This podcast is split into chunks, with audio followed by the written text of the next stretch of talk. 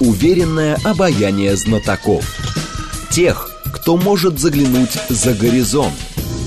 Они знают точные цифры и могут просчитать завтрашний день. Умные парни.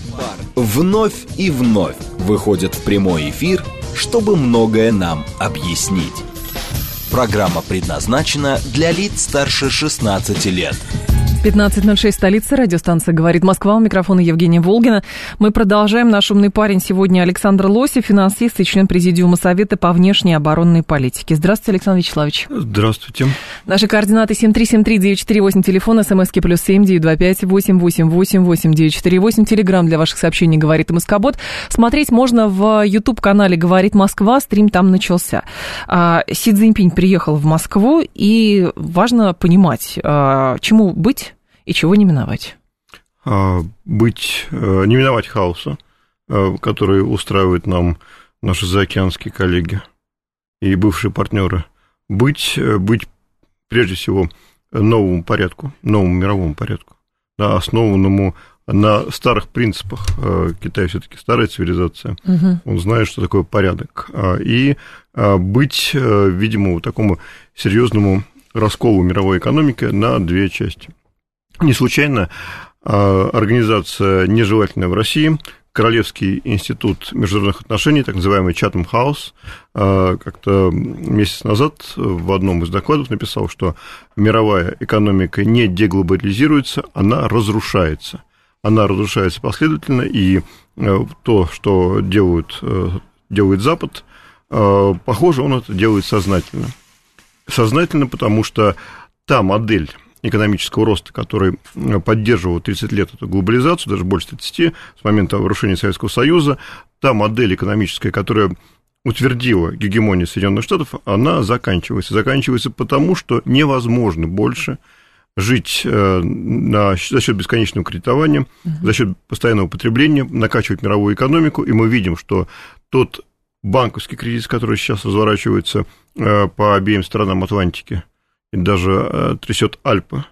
И то, что будет дальше, потому что не ограничится это и американскими банками, и банком Credit Suisse, это затронет э, всю международную финансовую систему, которая пока опирается на финансовый центр во главе с ФРС, угу. деваться некуда. Те дисбалансы, которые там накопились, их невозможно устранить, это будет вот серьезный кризис.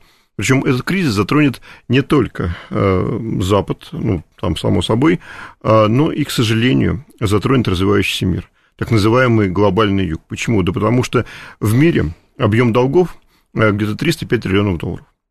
Э, максимальный рост долгов происходил как раз последние 14 лет – когда после кризиса 2008 года а, ФРС накачивал э, американскую экономику, а вместе с ней и мировую экономику а, бесплатной долларовой ликвидностью. Всем было очень удобно брать угу. в долг в долларах, ставки около нуля, прекрасно.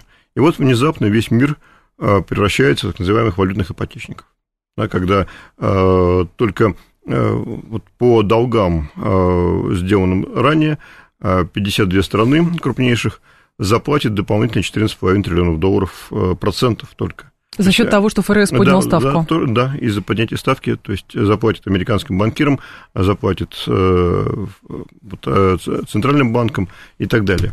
И вот в этой ситуации, когда мир раскалывается, когда мы видим, как Запад продолжает четко и последовательно продавливать своих союзников, превращая, ну, сейчас, понятно, все союзники превратились в конкурентов, требовать соблюдения каких-то правил, да, так называемый порядок, основанный на правилах. Угу. Вот, э, по сути, такие столпы разумности и э, то, на что можно в этом мире опираться, международное право, да, вот это поддерживает Китай, поддерживает Россия, Э, Индия, э, вот страны Латинской Америки, по сути, БРИКС, БРИКС плюс.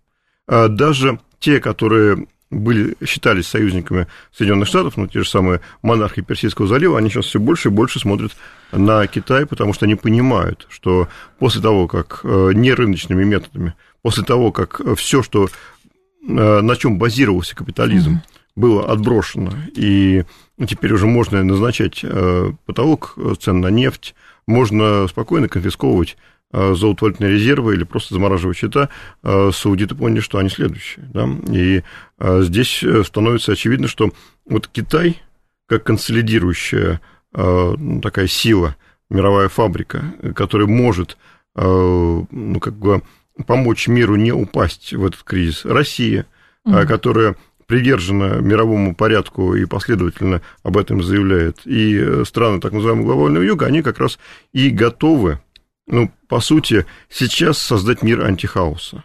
Вот э, за этим, э, видимо, сейчас э, Си Цзиньпинь и прилетел в Москву. А где гарантии того, что, условно, а какие гарантии дает Китай своим контрагентам и какие гарантии дает Российская Федерация своим контрагентам, а, которые находятся, я так понимаю, вот на этом глобальном юге, что как раз это защита от хаоса? Дело в том, что когда мы ожидаем глобальный кризис финансовый, когда мы понимаем, что Э, страны глобального юга должны западным банкирам, э, и мы понимаем, что им будет очень сложно эти долги вернуть, и более того, когда мы понимаем, как западные кредиторы, прежде всего американские, относятся к таким долгам, да, мы вспоминаем э, там, драму Шекспира «Венецианский купец», когда просроченный вексель означает, что Э, кредитор может вырезать фунт мяса угу. да, из тела человека. Да, вот они сейчас побегут за своим фунтом мяса.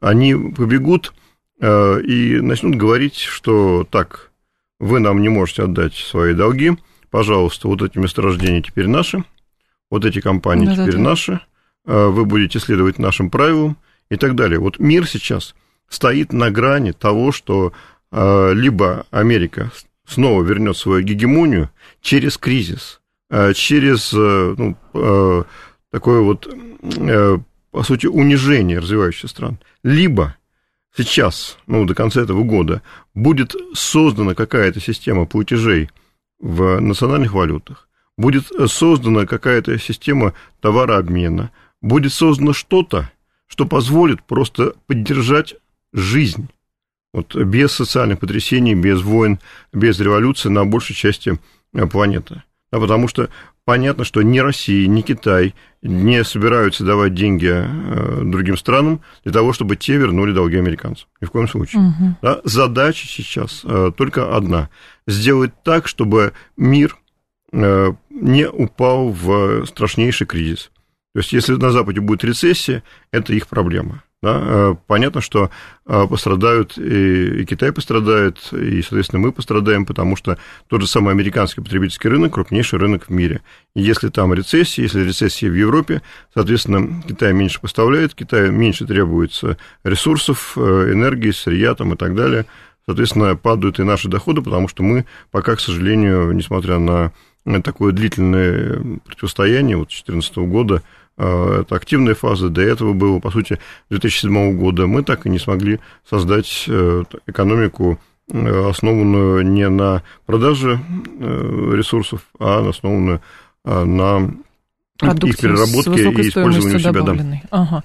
Но хорошо, а вот эта инерция доверия к доллару, а ведь по сути все публикации сейчас иностранной прессы сводятся к тому, что а, по поводу вот кризиса и защиты от кризиса, если что напечатаем, ничего странного, э, страшного, а, потому что ваши обмены в национальных валютах это сложности, и пример с Индии приводит, что эти деньги как бы расплачиваться можно, но вывести нельзя. Ну, Индии придется тоже двигаться а, к тому, что необходимо будет придумать каким образом.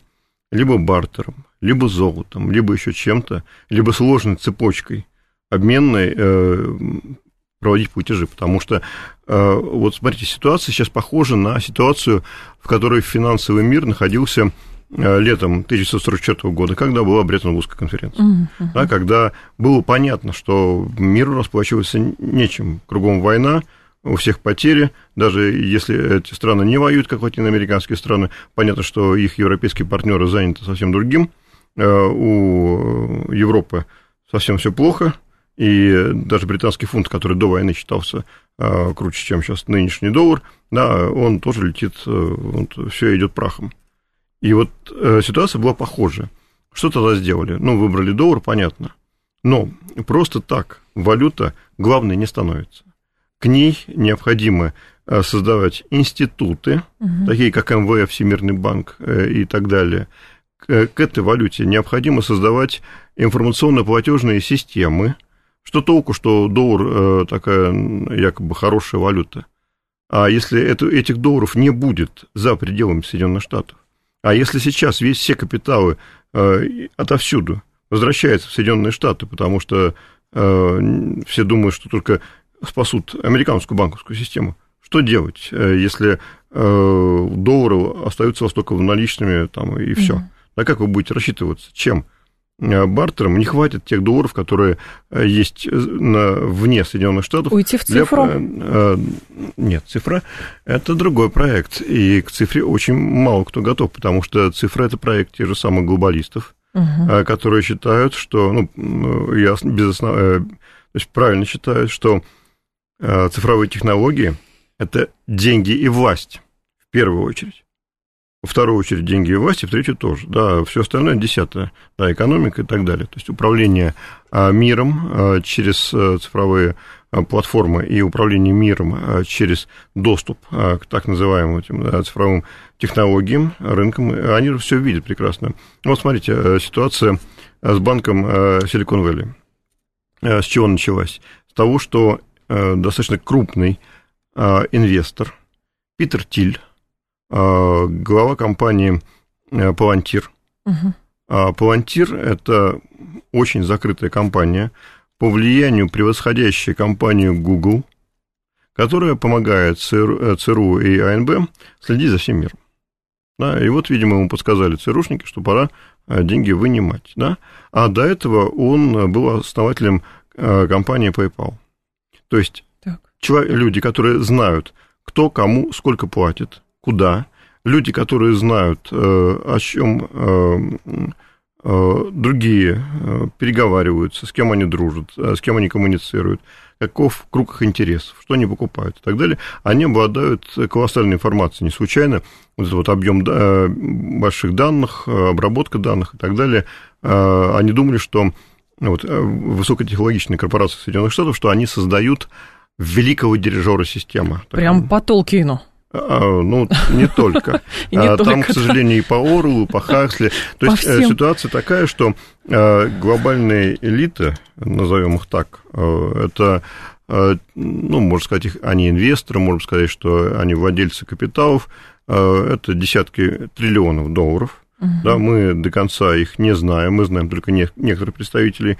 Вот когда мы говорим о том, что э, там самые богатые люди на Земле, ну, допустим, Илон Маск, э, Билл Гейтс, там, Джефф Безос, там, э, это все прекрасно, но есть э, те, кто более богат, но мы о них ничего не знаем, потому что их активы не видны сотрудникам Forbes, да, а их активы не находятся напрямую в банках.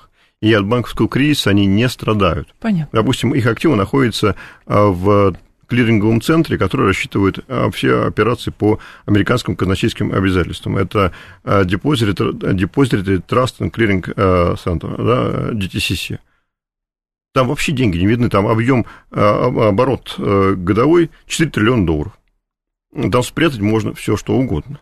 Есть такие фонды, как BlackRock, State Street, там, Vanguard и так далее, где все скрыто за номинальным держанием. Вам никто не расскажет, Э, кто владеет Microsoft, кто владеет IBM там, и так далее. Но, с другой стороны, какой инструментарий есть хорошо у... Все равно это же очень сильный институт, э, и Запад так просто не откажется от э, как раз вот этого гордого звания гегемона и будет вкладывать любые усилия в то, чтобы все-таки эти позиции удержать. Правильно. И вот эти усилия, к сожалению, они будут направлены сейчас на разрушение мировой экономики, потому что это выгодно – да, это то, что называется созидательное разрушение в угу. их э, понимании, когда э, вся предыдущая модель разрушается, и можно заново эксплуатировать обедневшие страны, обедневшее население более жестко, уже с помощью и цифрового контроля, и с помощью э, контроля за поведением людей. Да, вот когда, причем во всех странах. Помните, выступление э, у Булгакова, выступление Воланда в Варьете, угу. да, когда он э, говорил, хотел посмотреть на горожан, изменились ли они внутренне. да, вот появились новые да, техники, да, аппараты, да, да, да. и Воланд делают вывод тогда, в 30-х годах, что нет, они такие же, как прежние, они не изменились.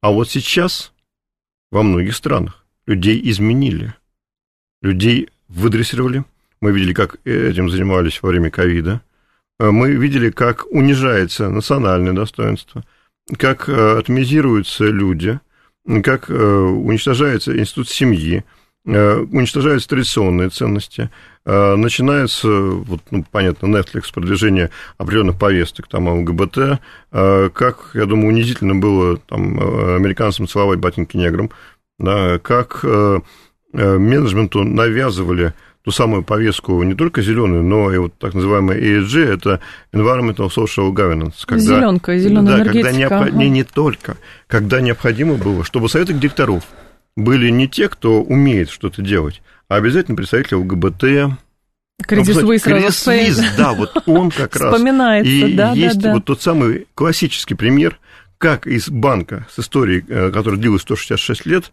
можно было э, сделать нечто, Э, к чему потеряно доверие. А тут еще проблема в этой банковской, э, банковском кризисе в том, что информация распространяется очень быстро. Не случайно э, ведущий аналитический центр Соединенных Штатов, Rand Corporation, mm-hmm. который занимается вопросами геополитики и больше работает на Пентагон, он как раз тоже написал про этот банковский кризис. Он сказал, что проблема нынешнего кризиса, вот современного кризиса, в том, что социальные платформы очень быстро распространяют информацию – обо всех проблемах. И у регулятора, у центральных банков, если раньше была неделя подумать, там несколько дней, сейчас времени нет. Банки уничтожаются за несколько часов.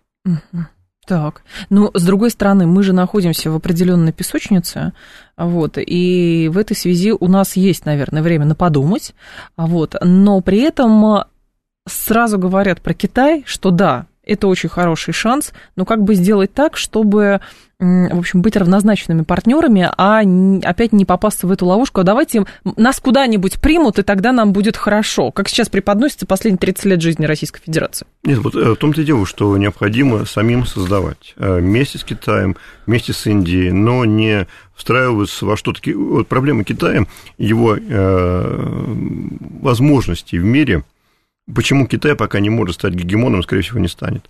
У Китая нет международных институтов управления, таких, как есть у США. Да, по сути, и ООН под США, и Всемирный банк под США, и ФРС, это мировой центральный банк, и МВФ под США и так далее. То есть они могут управлять мировыми процессами. Да? А, а Китай, э, он пока занимается собой, занимается своим регионом, своей экономикой, он таких институтов не создал. И не создаст, если он не будет опираться вот на партнеров, таких как Россия, ну или Индия, если они, скорее всего, там помирятся, но тем не менее. Вот Россия пока главный партнер для Китая, и вот визит э, председателя э, КНР Синьцзиньпина как раз показывает, что вот для того, чтобы сделать следующий шаг, перейти от крупнейшей региональной державы на мировой уровень, нужны союзники, нужны партнеры. Как Соединенные Штаты, они не смогли бы победить Гитлера. Это они нам сейчас говорят, что они победили. Они победили Гитлера, да, да, Нет, конечно, без э, России, без Советского Союза никакой победы бы не было, никакой гегемонии бы не было. Весь западный мир сейчас бы э, расплачивался рейхсмарками. Но Хорошо, а вот, эти, вот этот новый союз и новое выстраивание международных отношений, это про новый вассалитет? Нет. Нет? А, нет, а, а, не получится нового солитета. Мы разные. И Китай... Все, все страшилки. Да, мне кажется, что вот просто так попасть в зависимость Китая, знаете, они цивилизация с другой историей и другими принципами. Они могут включать в свою орбиту близлежащие регионы. Не случайно и Китай, э, вот, китайскими иероглифами пользуются и в Вьетнаме, и в, э, в Корее, и в Японии, да, угу. потому что когда-то они попали в орбиту и культурного влияния, и торгового влияния, и военно-политического влияния. А, тем не менее, Китай – это Срединная империя. А дальше распространяться э, он не будет дальше будут идти поиск партнеров, тех, кто будет помогать ему строить тот самый шелковый поезд, там, э, шелковый путь и так далее, экономический поезд. А, мы э, сейчас э, в ситуации, когда вот те ошибки, которые были сделаны за последние 32 года, да, очень больно нам, по нам бьют. Да, и то, что мы отказались от собственного развития, то, что мы лишились промышленности, то, что мы потеряли компетенции во всем, ну, за исключением там очень маленького узкого круга областей, правда, очень важных. Это атомная промышленность, это оборонка, да, военная mm-hmm. сфера. А все остальное нам придется создавать заново. Да, вспомним опыт Советского Союза. А, вот а, представьте, какой-нибудь ну, 25-26 год. Да, тоже ведь ситуация ужасная, потому что вроде была Великая империя, и почему вот Сталин и Политбюро э, сталинское задумало э, индустриализацию? Была такая так называемая тревога 27 года. Оказалось, что э, действия Коминтерна так разозлили вот эти вот колониальные империи, Британию, Францию и так далее, угу. что они решили, что пора, чтобы не рисковать своими колониями в Африке и в Азии, Советский Союз уничтожить. И если бы не противоречие между Великобританией и Францией, нас бы, нашу страну бы уничтожили интервенцией. И выяснилось, что у лимитрофов, вот те, кто сейчас самые активные э, по поддержке Украины, там, из Восточной Европы, от э, Финляндии до Румынии, было на 36 дивизий больше, чем у Красной Армии. Только у этих, вот кого мы сейчас называем лимитрофами. А, вот, э, а если бы туда еще подключились дивизии Франции, дивизии Великобритании со всем э, накопленными арсеналами, э, которые угу. ну, от Первой мировой остались, то нам бы было бы ну, не было бы Советского Союза. Вот тогда было принято решение что-то делать. А ведь тоже бы страна была, ну, по сути, не было э, вот, тяжелой промышленности, она была полуразвалена. Не было специалистов. Кто-то был расстрелян, кто-то убежал, ну, оставалось очень мало. Да, тем не менее, вот буквально за 10 лет, вот первые две пятилетки, страна поднялась. Мы сейчас находимся в такой же ситуации. Только, боюсь, у нас этих 10 лет уже нет. А сколько? Эти, э, намного меньше. А, но я думаю, что не более трех лет. Да, потому что 27-й год – это такой очень страшный год. Вообще э, считается ну, многими аналитиками, экспертами, что третье десятилетие 21 века – это десятилетие хаоса, десятилетие войн, десятилетие, а, э, итогом которого как раз и появится а, новая система миропорядка. Но вот это десятилетие нужно пережить. Угу. И, соответственно, ближе к концу десятилетия уже будет понятно, кто остается жить, а на ком а, история, кто останется в истории навсегда. По поводу Украины, а, вот этот мирный план, который, или мирные вот эти вот идеи, которые предлагал Китай, в основном прессы это подсвечивается, в том числе и западная пресса, что вот Си Цзиньпинь приехал убеждать Путина что-то сделать быстро на Украине, потому что это никому не нужно. А Китай действительно может повлиять на этот процесс или нет? Ну, для того, чтобы понять Китай, надо читать первоисточники, допустим, 36 стратегем uh когда э, понятно, что Китай никогда э, ничего не делает напрямую. Конечно. Да, поэтому, когда там что-то происходит, делаются вроде какие-то движения, это называется подарить кирпич, чтобы забрать яшму. Mm, так. Ну, вот такие, И допустим, есть как это попробовать То есть, как угодно сделать так, чтобы Запад Э, что-то получил, ну, ничего не стоящее, да, а, но при этом вот э, выиграть время, выиграть возможности для того, чтобы вернуть себе, допустим, Тайвань. Интересно. Давайте продолжим после новостей. Александр Лосев с нами, финансист, член Президиума Совета по внешней оборонной политике. Уверенное обаяние знатоков. Тех, кто может заглянуть за горизонт. Они знают точные цифры и могут просчитать завтрашний день. «Умные парни». 15.36, столица программы «Умные парни». У микрофона Евгения Волгина, Александр Лосев. А, к нам пришел финансист, член Президиума Совета по внешней и оборонной а, политике. Говорим обо всем и о финансовом кризисе в Штатах, и в Европе, который тоже по цепочке как раз а, захватывает, и о визите Си Цзиньпина. И самое главное, важно понимать, что мы в ближайшем будущем друг для друга можем сделать. Потому что интересно, что иностранцы, европейцы, американцы подсвечивают вообще будущее Российской Федерации через то, что происходит на Украине. А, а так ли вот на все нужно смотреть? На самом деле, еще Федор Тютчев в 1849 году, когда Запад только готовился к Крымской войне, писал записка Николаю Первому, что Европа, ну тогда Запад был Европой, всегда изучала Россию через шоры ненависти, удвоенной невежеством. Китай они изучают точно так же. Mm. То есть они э, по своим лекалам пытаются да, э, понять, что будет происходить в Китае. И когда я слышу про кризисы в Китае, э, я слышу это последние ну, лет 15, что вот Китай сейчас просто упадет, и там будет кризис, и там ничего не останется. Это рассказывают, пока еще я ездил и в Лондон, Нью-Йорк на конференции, э, представители ведущих западных банков, там, фондов, угу. рейтинговых агентств, они все рассказывали, как это все грохнется, и что Китай приползет просить о помощи и так далее. Нет, этого ничего не происходит. С Россией не происходит тоже. Поэтому сфокусироваться на Украине можно, конечно, но это, опять же, изучать, знаете, как говорят, на самом деле все динозавры были одинаковые, просто ученые их неправильно собирают.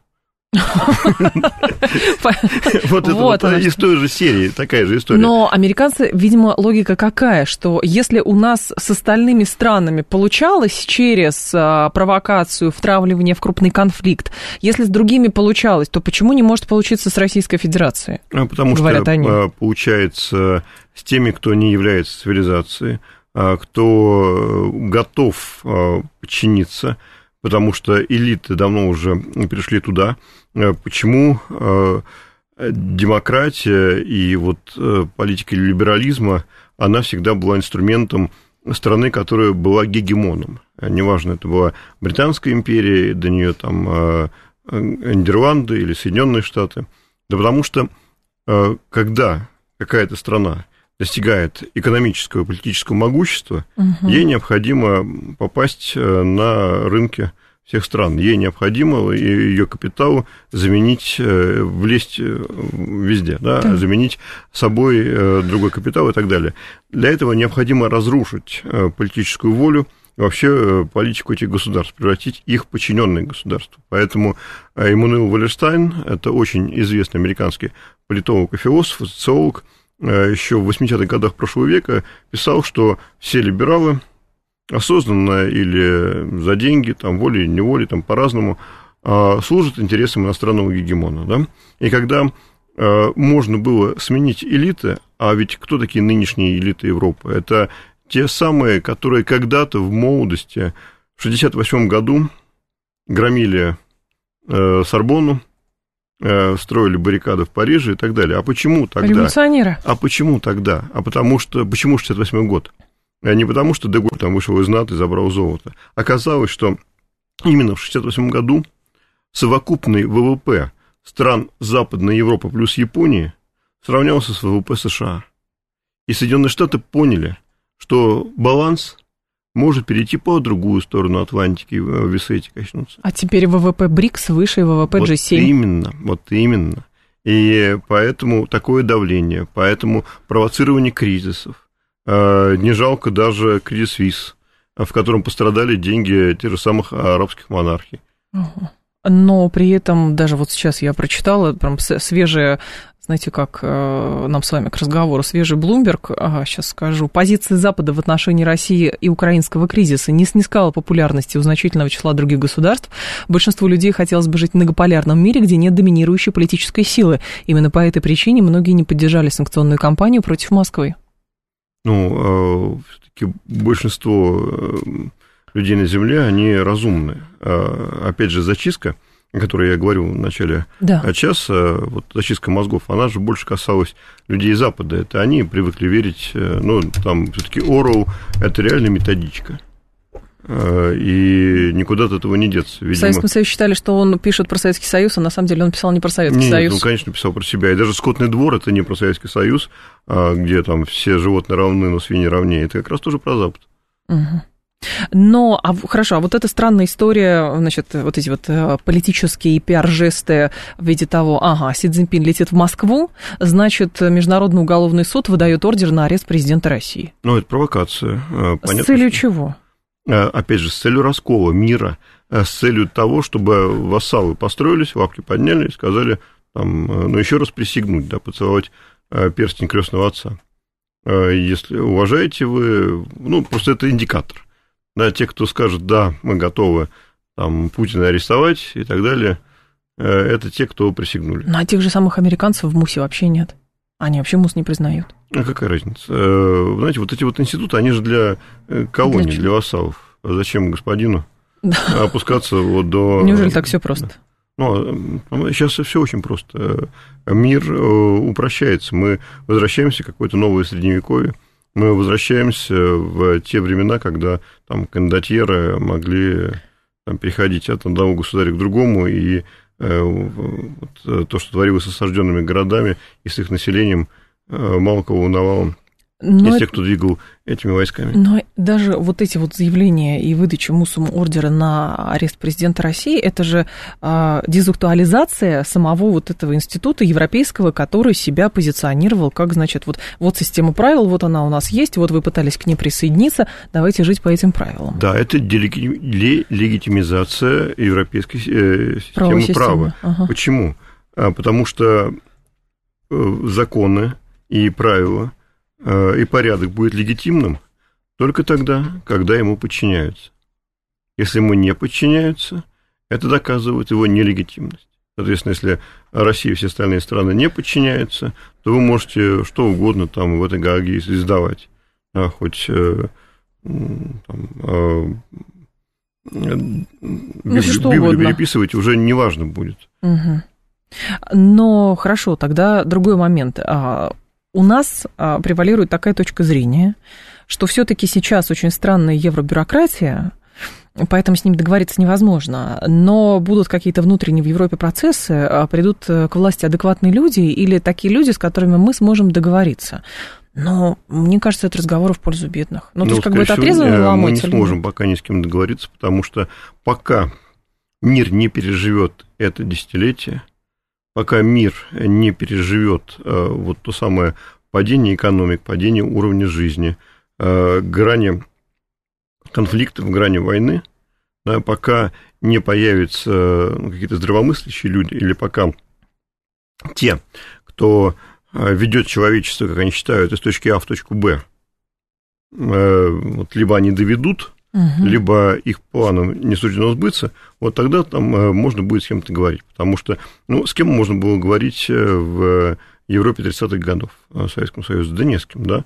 А хотя казалось, что революционная ситуация, о которой говорил Маркс, э, да, и вот эти вот коммунистические движения, они же были по всей Европе. Во что это вылилось? В диктатуры и в войну. Да, и даже после войны только баланс сил, угу. когда мы показали Советский Союз что мы сильная держава, и с нами надо считаться, только тогда с нами будут разговаривать. Пока мы не показали э, победы. С нами будут говорить только тогда, когда мы этот баланс сил продемонстрируем. И это вот, демонстрация на Украине или это какая-то э, другая где демонстрация? Угодно. Э, но на Украине в первую очередь, потому что там гибнут наши граждане. Да, угу. Потому что сейчас война идет не на Украине, а на территориях, вернувшихся в состав Российской Федерации. И получается, что мы обязаны сначала защитить собственных граждан, сделать так, чтобы они не гибли под обстрелами ВСУ, а дальше уже двигаться э, к обеспечению безопасности и этих регионов, и регионов России, которые также подвергаются обстрелам. А, вопрос э, опасности рутинизации конфликта. А, об этом много в прошлом году говорили, и сейчас, мне кажется, эта тема тоже на повестке. Ну, то есть нужно, необходимо быстро доделать все. А вопрос, если доделать все, что такое все? Или же действительно есть какое-то время? А я думаю, что времени очень мало, и надо завершать как можно скорее лучше в этом году. Да, потому что а, те процессы, которые идут в мировой экономике, а, они крайне негативны для всех. И если сейчас слишком много тратить денег на войну, если отвлекать ресурсы, в том числе и человеческие, которые необходимы для того, чтобы как раз и поднимать нашу экономику, переводить ее на какой-то иной уровень. А тут получается, что вот э, увеличивают призывной возраст, там, да, будут брать... Э, ну, и так э, мы видели, как бизнес жаловался, что мобилизация отвлекает очень ценных кадров, которые могли бы работать на предприятиях и так далее. Да, тут айтишники вообще убежали. Ну, это не страшно, там э, все-таки это не, страшно? не, не та квалификация, там можно этому научиться. А вот попробуйте специалистов, которых у нас очень-очень не хватает, ну, там и угу. сварщиков, и токарей, инженеров и так далее. Тем более, что ситуация у нас пока такая, что мы по-прежнему страна, ну, не Рим, а Карфаген. По-прежнему торговые отношения важнее, чем э, вот, э, воины, важнее, чем те, кто что-то создает, потому что, посмотрите, зарплаты тех же самых инженеров, то же самое оборонки, там 35-40 тысяч в лучшем случае, в то время как курьеры по доставке чего-то могут получать э, там, до 150 тысяч в месяц. Ну, необходима смена мышления тогда? Абсолютно. То есть необходимо полностью менять э, ту ситуацию, в которой мы находимся, потому что Карфаген будет разрушен. Выживает только Рим. А, слушатель говорит, как известно, есть несколько стадий восприятия неблагоприятных ситуаций. Отрицание, гнев, а, там, смирение и так далее. На какой из этих стадий в части изменения мировой экономической системы мы находимся и остальной мир сейчас находится? А остальной мир пока ничего не понимает. А мы понимаем. А, мы тоже ничего не понимаем. Да, понимают единицы. Понимают э, те, кто запускает процесс обрушение вот этих мировых финансов. То есть сильная инерция сейчас еще восприятия да, мира? Ну, э, да, конечно, потому что до сих пор все любят доллар, до сих пор э, все думают, что банковский кризис, который э, вот сейчас развивается в мире, затронет не всех, никто не понимает последствий его, что такое неприятие риска, так называемый риск aversion, как будет сложно рефинансировать долги, что будет с миром, если там не будет того количества долларов, которое мир привык рассчитываться в взаимной торговле. Угу. Мир не занимается вот, э, нормальными э, системами альтернативными информационно-платежными, информационно-финансовыми. Мир не занимается э, собственной безопасностью не только военной, там, но и продовольственной и так далее. Да, мы не слышим почему-то в ООН такой серьезной поддержки тех стран, которые зависят от нашего зерна, от наших удобрений, для того, чтобы помочь нам ну, как бы разблокировать. Хотя для меня слово «сделка» – это, конечно, ужас, потому что во время войны сделка с врагом – это, ну, это немножко за гранью. Но, тем не менее, вот когда сейчас в новостях э, говорили о том, что Россия готова бесплатно поставлять зерно э, беднейшим странам Африки, допустим, да, это вот то, то, о чем мы говорили. Нельзя допустить, чтобы глобальный юг опустился в хаос, в войны, да, необходимо поддержать его. Необходимо... То есть мы это понимаем, и мы да, идем да, потому что э, потом, если допустить там э, полнейший хаос, э, убийство миллионов людей, там, миграцию и так далее, ничем хорошим, и мы понесем больше убытки, чем вот сейчас обеспечив стабильность, потому что единственная статья экспорта, которая важнее всего для мира, это, это не еда. наши углеводороды, это экспорт безопасности. Угу. Мы о нем просто подзабыли немножко. Мы э, помним Сирию, да, каким образом Россия остановила войну в Сирии и э, спасла не только вот, э, сирийский народ, но и отчасти собственную экономику. Потому что если бы Сирия была уничтожена, и те проекты газопроводов, которые угу. шли бы из Катара через территорию Сирии в Турцию, Янукович, якобы наш союзник, готов был пустить э, газ вот, катарский через газотранспортную систему Украины в Европу, отрезав э, ее угу. от России там по реверсу. И все, и мы бы теряли каждый год минимум 12 триллионов рублей ВВП. Но, с другой стороны, мы сейчас отрезаны от европейской газотранспортной как раз вот этой вот системы, которая нас связывала на протяжении нескольких десятилетий, тоже теряем довольно много. Да, теряем много, но, во-первых, отрезаны не до конца, во-вторых, Европа теряет еще больше. А так бы, представьте, если это случилось в 2010 или в 2011 году, или там в 2012. Да, то есть уже угу. десятилетие прошло. Мы это десятилетие как-то пережили, и когда нам говорят, ну, почему мы э, торгуем с врагами, да, к сожалению, вынуждена мера. Ну, там, что... ну, вы понимаете, но не все так однозначно, нет, нет, нам нужны деньги. Деньги, деньги, да, к сожалению, э, современная война – это деньги, она всегда, война – это деньги. Не случайно еще кондотьер – Э, эпохи Возрождения Джан Жакомо Триульцо говорил, что для войны нужны три вещи. Во-первых, деньги, во-вторых, деньги, в-третьих, деньги. Да, и угу. вот э, уникальная ситуация, когда наши враги э, у нас что-то покупают, а мы поставляем им реальные товары, для того, чтобы экономики и у них, и у нас продолжали существовать как при бабушке, то есть как будто бы ничего не было. Но... Вот это вот и на самом деле, да, это ситуация уникальная, таких войн раньше не было. А как тогда можно, ну, когда, о, о чем речь идет, когда мы говорим, надо необходимо все это быстро закончить. То есть мы понимаем, что Пушкин начинает говорить, когда уже не, не может дипломатия ничего, дипломатия там что-то не смогла, мы начали специальную военную операцию,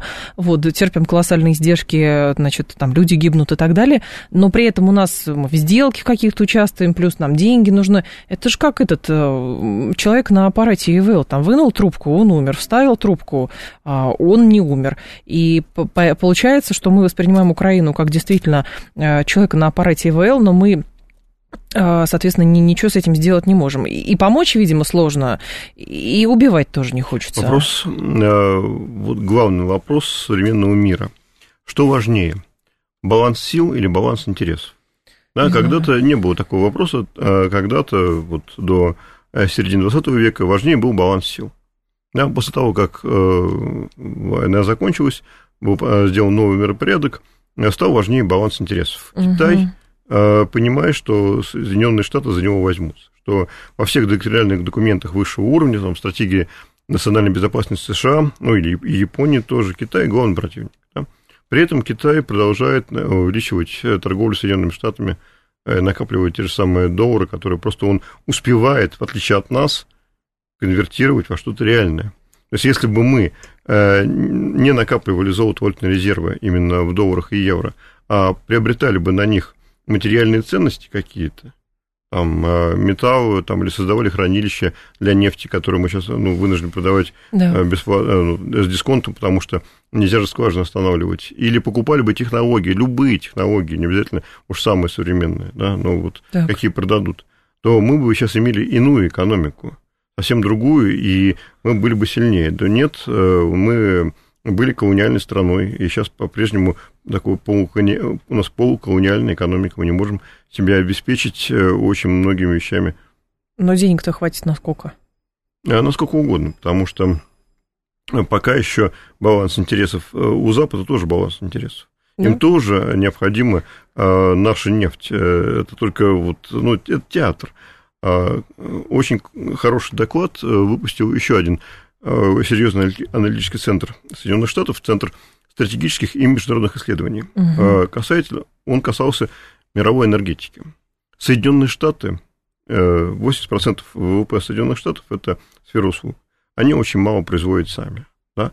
И им важно, чтобы не остаться без штанов там, и без всего, без холодильников и телефонов, чтобы те страны, которые поставляют им ну, товары вот, общего пользования, имели доступ к не очень дорогой энергии. Mm-hmm. Им это очень важно. Ну, конечно. А, им э, нельзя сейчас уничтожать Россию, уничтожать Ближний Восток, потому что нефть по 300, и все. И инфляция в Америке за 100%, и там уже, ну, по сути, начинается социальный кризис. То есть они считают, что необходимо сделать все, чтобы российская нефть осталась на рынке, пусть через посредников, но пусть Китай, пусть Европа, пусть все остальные страны, там э, э, э, Япония, Южная Корея, угу. эту нефть и ближневосточную нефть получают. Но главное, чтобы в России было меньше денег. Да, главное, ну, с их меньше, да, да, да. Но главное, чтобы энергоносители в мире были. Интересно. Александр Лосев был с нами, финансист, член Президиума Совета по внешней оборонной политике. Александр Вячеславович, спасибо, ждем вас снова. Спасибо. Далее у нас э, рубрика «В этот день», потом э, новости, потом Юрий Буткин. Я с вами прощаюсь до завтра. Всем хорошего вечера.